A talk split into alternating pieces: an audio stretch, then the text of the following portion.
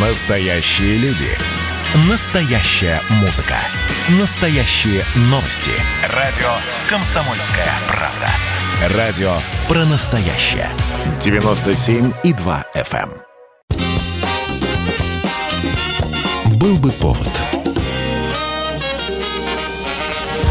Здравствуйте, я Михаил Антонов, и эта программа «Был бы повод». 6 ноября на календаре и рассказ о событиях, которые происходили в этот день, но в разные годы, ждет вас сегодняшняя передача.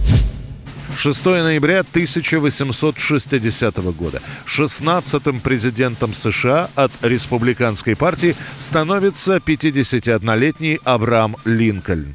Я президент Соединенных Штатов Америки, наделен колоссальной властью. Вы добудете мне эти голоса. Линкольн – выходец из народа, самостоятельно выучившийся на юриста, один из основателей партии республиканцев. Он пользуется популярностью у простых людей. Однако после того, как партия выдвигает кандидатуру Авраама на президентскую должность, начинаются скандалы. Линкольн никогда не скрывал, что выступает за отмену рабства, что, конечно, нравилось далеко не всем, а особенно не нравилось живущим на юге штатов. Более того, власти Юга сказали, что если в Линкольн выиграет выборы, они выйдут из состава Североамериканского Союза. И Линкольн одерживает победу. И на юге сдержат свои обещания. Сразу после подсчета голосов Конституционный конгресс в Алабаме провозглашает создание конфедеративных штатов Америки. Президентом конфедерации становится Джефферсон Дэвис, который тут же принимает присягу. Столицей государства назначают город Ричмонд. Это битва не на жизнь, а на смерть. Южане едут с предложениями о мире. Отмена рабства определит судьбу не только миллионов нынешних невольников, но миллионов еще не родившихся людей. Авраам Линкольн в своей инаугурационной речи призывает к мирному решению конфликта и восстановлению единства США. Однако выход конфедерации из штатов был уже осуществлен, и она, конфедерация, усиленно готовится к военным действиям. Гражданская война севера и юга в США начнется весной 1861 года. 1938 год, 6 ноября. На киностудии «Мосфильм» завершена работа над кинокартиной «Александр Невский». Идите и скажите всем в чужих краях, что Русь жива. Пусть без страха жалуют к нам в гости, но если кто с мечом к нам войдет, от меча и погибнет. К тому времени положение режиссера Сергея Эйзенштейна было в Советском Союзе крайне неопределенным.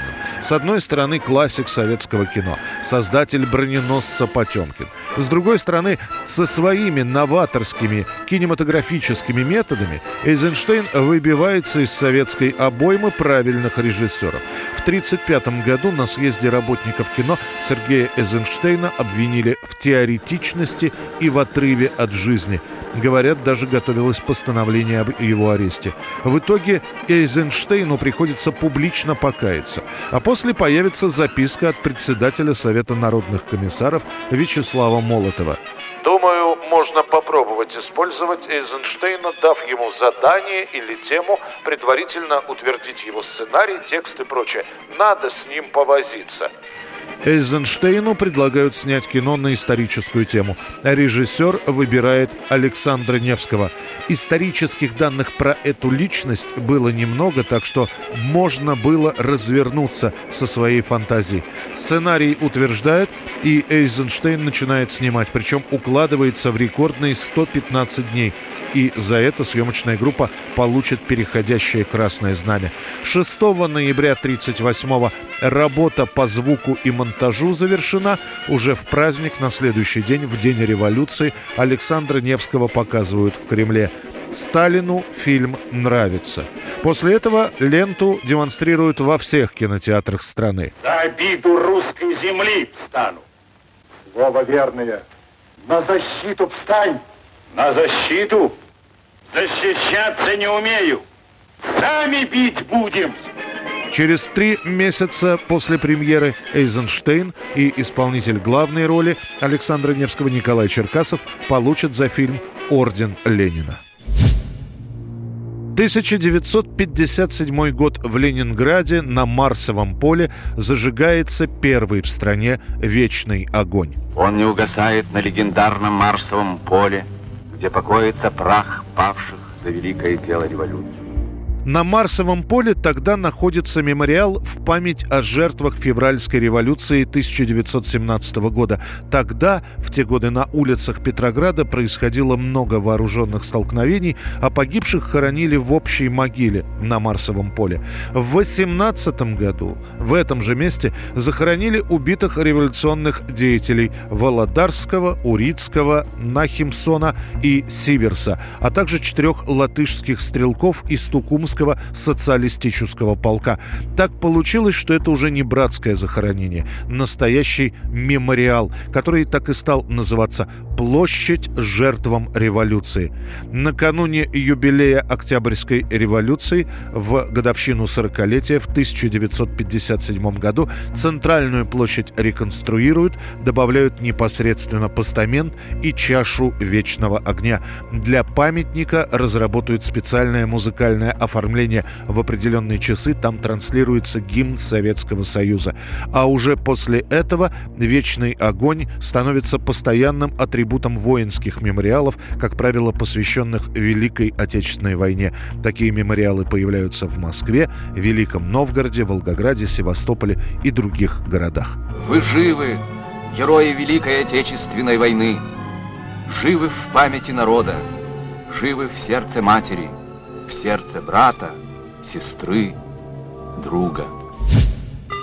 6 ноября 1982 года группа Soft Cell с вокалистом Марком Алмандом устанавливает рекорд. Песня в их исполнении Tainted Love находится в топ-100 британского чарта аж 43 недели. Песня, надо сказать, не новая. Ее оригинальная версия была записана чернокожей певицей Глорией Джонс еще в 1965 году.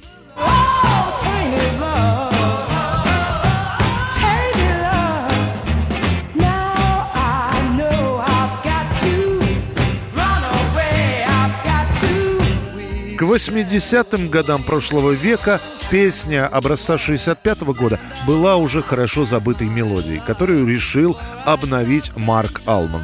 Он убрал из песни фактически всю роковую составляющую, добавил синтезаторы и записал свою версию композиции, которая станет намного популярнее оригинала.